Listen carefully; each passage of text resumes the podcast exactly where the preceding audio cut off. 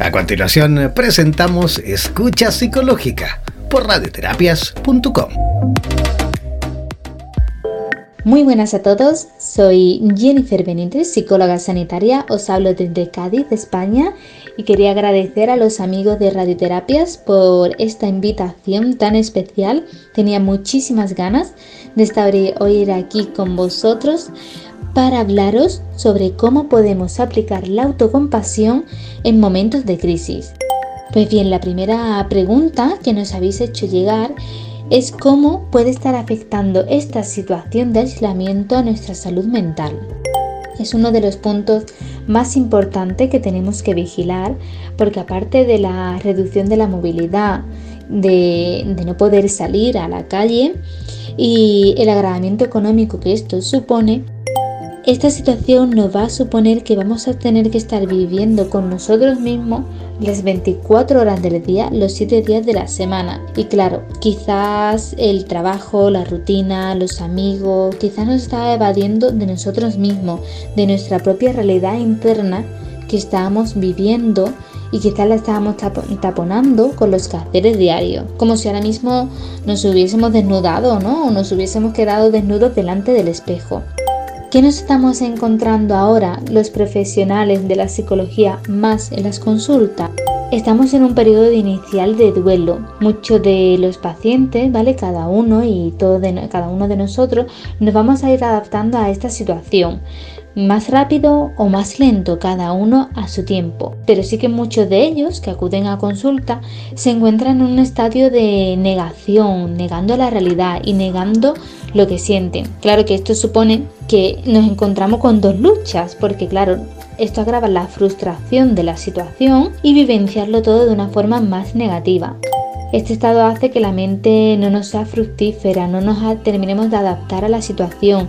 Y entonces me encuentro con pacientes que no quieren sentir ansiedad, no quieren sentir angustia de estar encerrados, no quieren sentir miedo o quizás no quieren sentir la incertidumbre. En definitiva, el no sentir es como si fuésemos, si nos hubiésemos convertido ahora mismo en robots, ¿no? Sin emociones, sin sentimiento y sin pensamiento. Tengo que subrayar, y esto quiero que quede muy muy claro, que todo esto que sentimos que experimentamos es lo normal, es una reacción natural y adaptativa que tiene nuestro cuerpo, porque hay que hacer hincapié en que nunca hemos vivido una situación como esta, de esta característica, y nuestro cuerpo tampoco. Por eso es normal que ahora mismo experimentemos pues eso, un poco de ansiedad, un poco de angustia, de miedo, porque nuestro cuerpo nos está mandando como señales de socorro, de ayúdame, porque no sé qué hacer con esto que ahora mismo estoy sintiendo.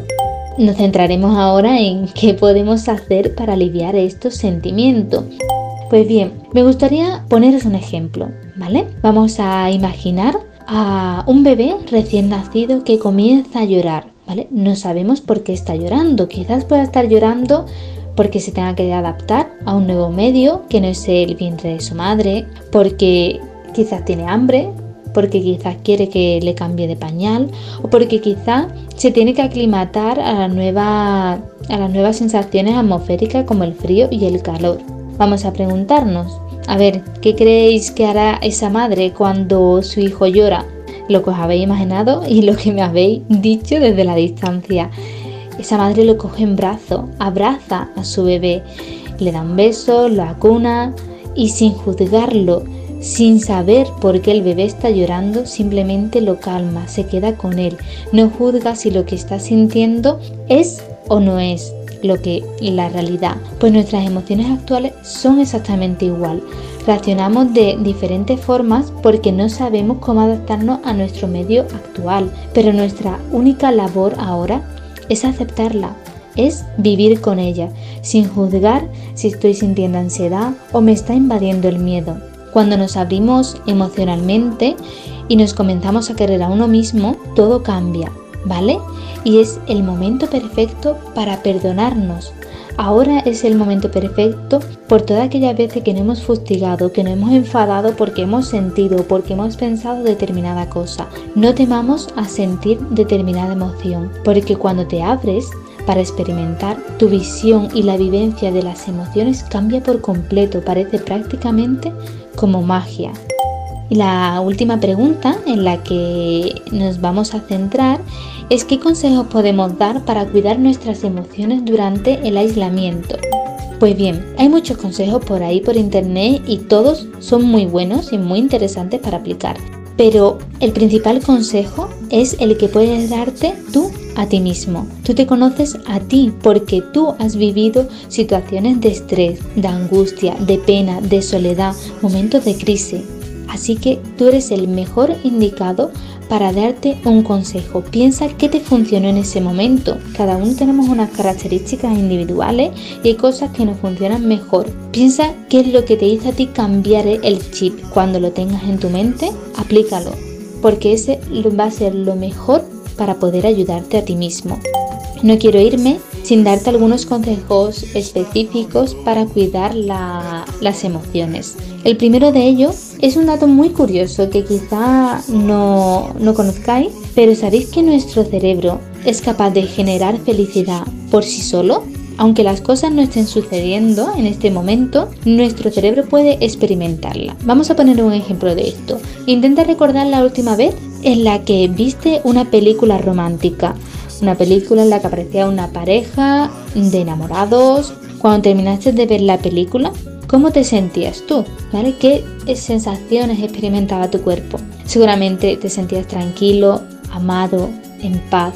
Y esa situación no la estabas viviendo tú directamente. Pues vamos a realizar eso mismo, como en esa película romántica.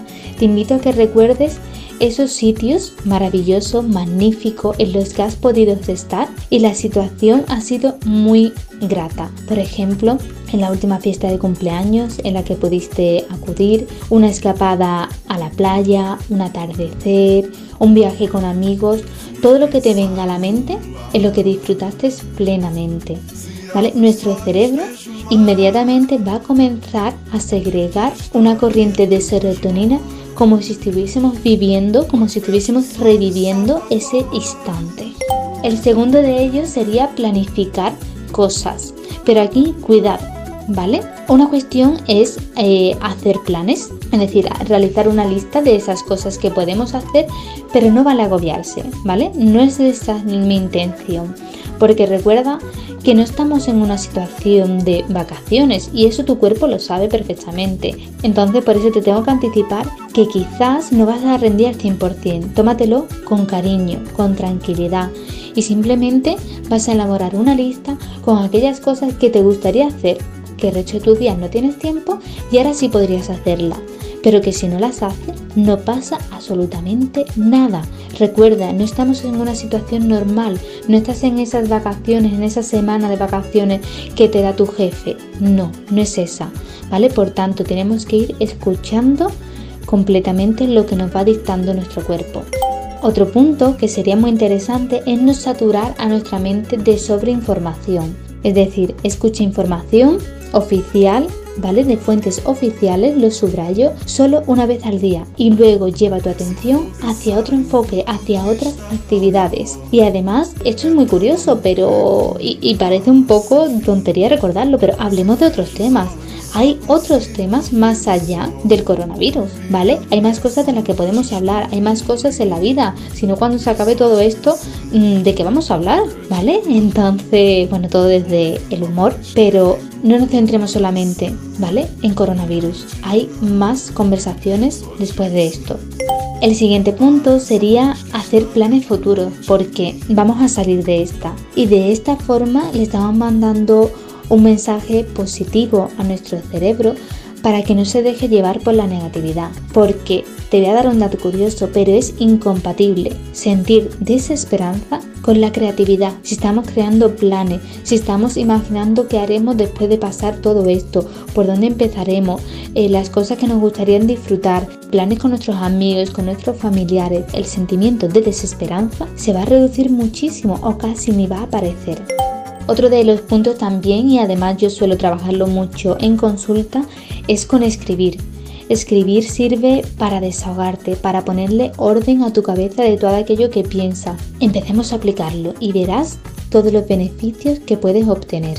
Y por último, ya sería aplicar el autocuidado, ¿vale? Al igual que te decía que no te juzgue por lo que siente, ahora es el momento de cuidarse desde dentro, aplicándolo a aquellas cosas que te hacen sentir bien, aquellos rituales que te sientes pleno, que te sientes en paz. Te invito a que te pases por mi perfil de Instagram, que es Jennifer Benítez barra baja psicóloga, en el que hablo muchísimo más sobre el autocuidado y puedes ver diferentes ideas para comenzar a aplicarlo. Así que bueno, terminamos. Ha sido un placer estar aquí con todos vosotros. Muchísimas gracias por invitarme nuevamente y un saludo para todos, todos los oyentes de Radioterapias.